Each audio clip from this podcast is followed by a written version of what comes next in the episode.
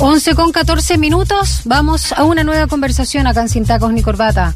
Ya lo decíamos, comenzó la implementación de la nueva ley de migraciones tras la toma de razón de su reglamento por parte de Contraloría, algo que no ha estado exento de críticas.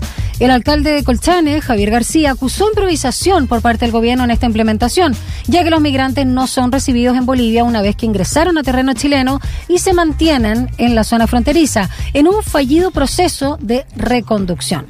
Vamos a ahondar eh, sobre esto con alguien que sabe de la materia, Martín Canesa, profesor de la Clínica Jurídica de Atención a Migrantes de la Universidad Alberto Hurtado y también de Derecho Constitucional de la Universidad del Desarrollo. ¿Cómo estás, Martín? Gracias por acompañarnos. Muy buen día, Daniela. Muchas gracias por la invitación. Gracias. Bueno, tú estuviste, ¿no? Como uno de los patrocinantes del requerimiento ante el Tribunal Constitucional por varios artículos de esta ley de migración que consideraron inconstitucionales.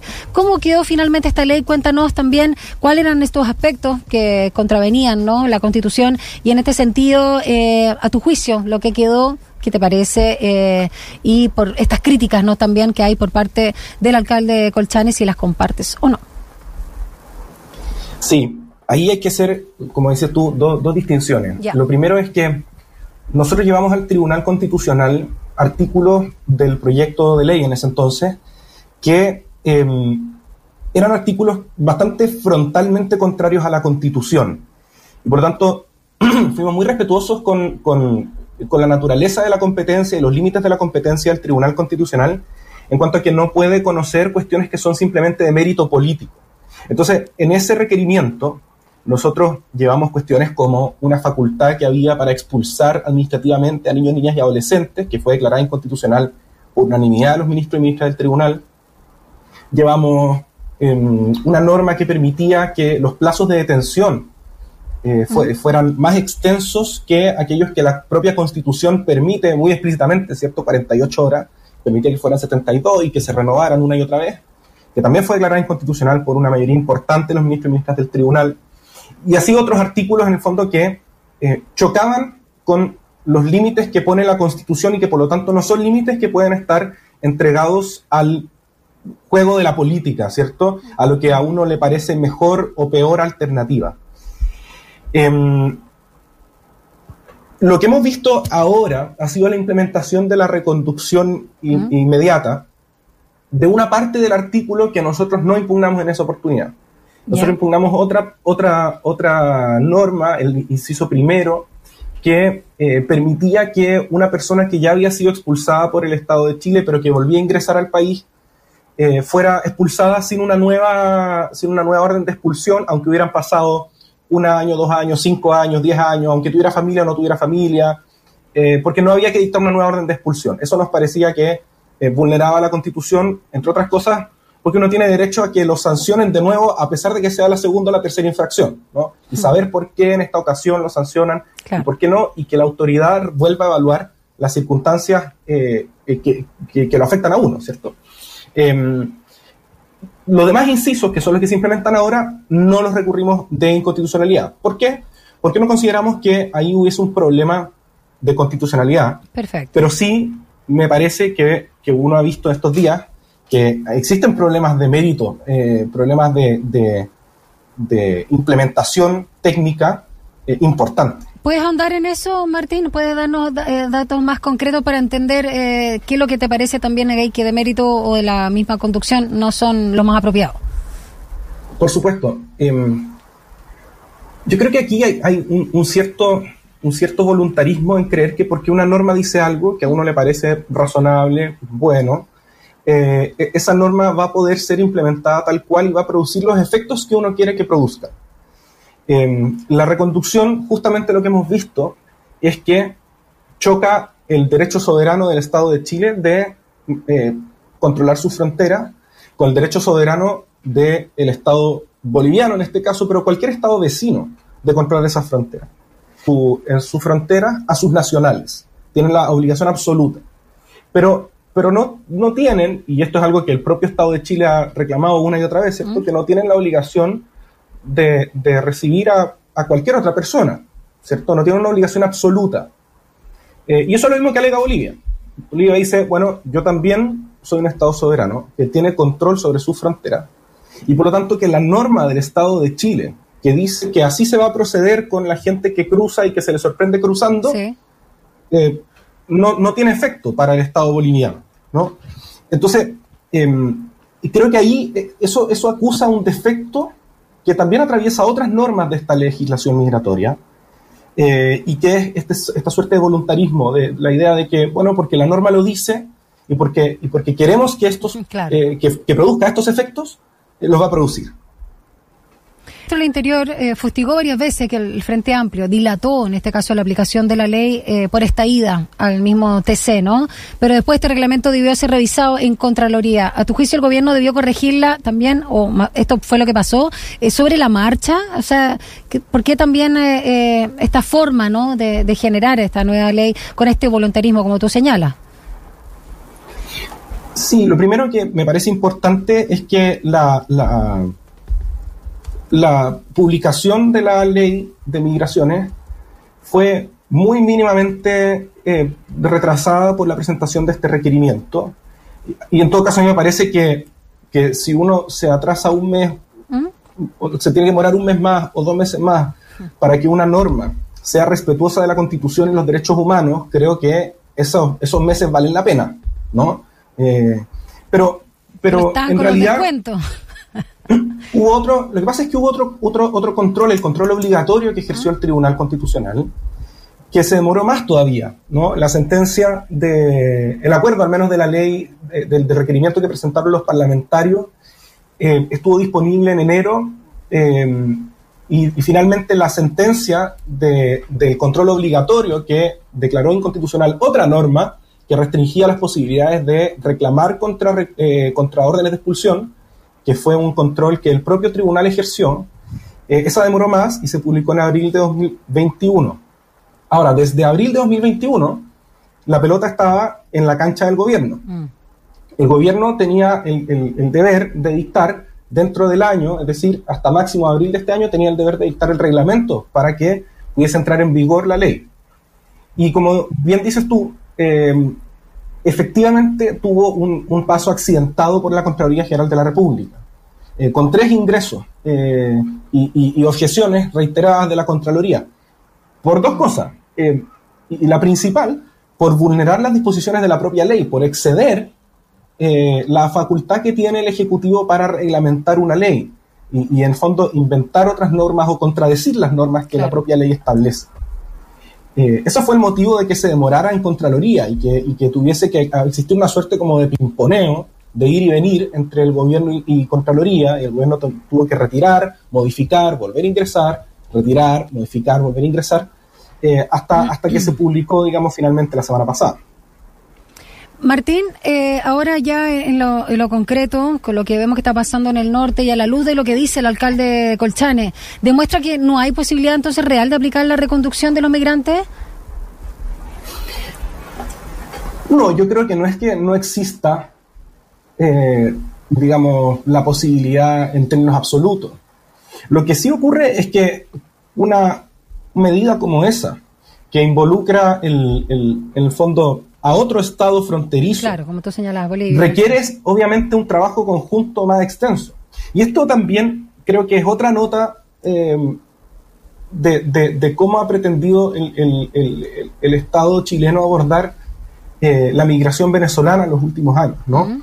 Y es que en realidad em, es la colaboración internacional, ¿cierto?, con los países de la región la que puede ser más eficaz en abordar la crisis. Y por lo tanto, yo, creo que como Estado tenemos que asumir que no existe ninguna posibilidad real, digamos, eh, ninguna posibilidad que, merezca ser evaluada, de que podamos frenar la migración venezolana en seco y bajarla a cero.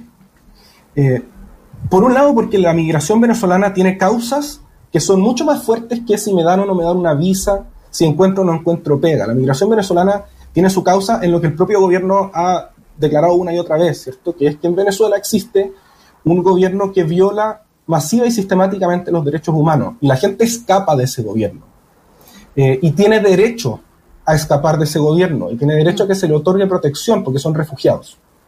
Eso es algo que el, el Estado de Chile ha negado consistentemente, al menos desde 2018, y ha obstaculizado una y otra vez el acceso al procedimiento de reconocimiento de la condición de refugiado a las personas venezolanas. ¿Se pisó la cola entonces este gobierno a tu juicio, Martín? Con lo que declaró al inicio eh, el presidente saliente Sebastián Piñera y con lo que ha tenido que afrontar respecto a la emigración venezolana? Yo creo que existe una inconsistencia bien grande entre declarar, por un lado, una y otra vez a la interna y a la externa, ¿cierto? Que en Venezuela existe una dictadura que viola masivamente los derechos humanos y negarle a las personas que escapan de ese gobierno, de ese régimen, negarles a esas personas la protección que el Estado chileno tiene que brindarle por normativa internacional y por normativa interna. Tenemos leyes, la ley de refugio, que establece precisamente para esos casos, para personas que escapan de regímenes que violan masiva y sistemáticamente los derechos humanos, una protección especial. Y efectivamente hemos visto al Estado de Chile bloquear el acceso a este procedimiento una y otra vez. Eh, y obstaculizarlo. Y esto no es invento mío, esto ha sido reconocido por la Contraloría en tres dictámenes, por las Cortes de Apelación y la Corte Suprema en más de 100 sentencias, que ha existido un bloqueo ilegal del acceso a, esa, eh, a, ese procedimiento y a esa protección. Martín, por efectivamente hay una incongruencia grande. Perdón. Sí, sí, se entiende. Por último, cuéntanos también qué ocurre con la provisión de cambio de calidad migratoria. Súper, Daniela. Justamente esa es una de las normas que yo creo que, son eh, como notas eh, o evidencian esta especie de voluntarismo, ¿no? Em, porque, a ver, la provisión de cambio de calidad migratoria juega con otras normas acerca de la obtención de las visas de residencia en los consulados. Entonces, conjuntamente lo que hacen es que si una persona quiere venir a vivir o a trabajar a Chile, ¿cierto? tenga que obtener esa visa, mm. la visa que hoy día podemos llamar la visa sujeta a contrato, la visa temporaria, tenga que obtenerla necesariamente en el consulado, salvo algunas excepciones que puede establecer el Ejecutivo eh, a través de la Política Nacional de Migraciones o que haya vínculos familiares. Pero todas las demás personas tienen que obtenerla afuera. El problema con eso es que, em, claro, lo que hace es trasladar, entre comillas, la, trata de trasladar la frontera al consulado. Y esto podría parecer una muy buena idea, ¿cierto? Tratar de ordenar la migración antes de que se nos presente en la frontera. Sin embargo, em, este, es una, este es un tipo de, de, regulación que funciona muy bien probablemente para Australia, ¿cierto? Para Nueva Zelanda, que son islas. Pero para un país como el nuestro, que tiene una frontera terrestre muy extensa, no.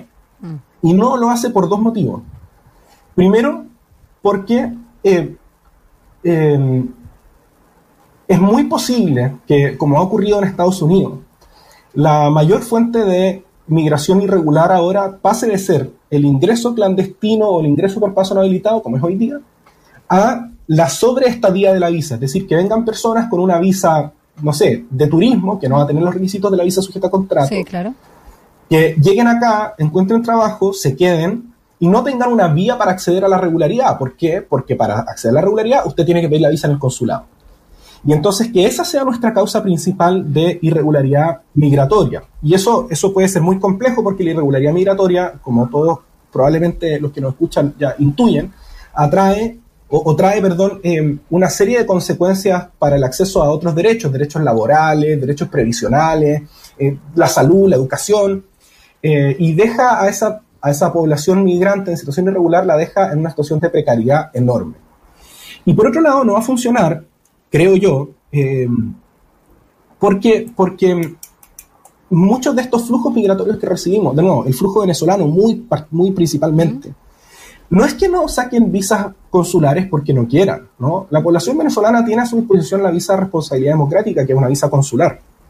Em, y la visa de responsabilidad democrática tiene un gran problema para los venezolanos, que es que hay falta de, acceso a documentación en Venezuela. Esto yo lo veo en la química jurídica. A mí, las personas que vienen de Venezuela me cuentan que en realidad durante una parte de 2020 no había papel para imprimir los pasaportes.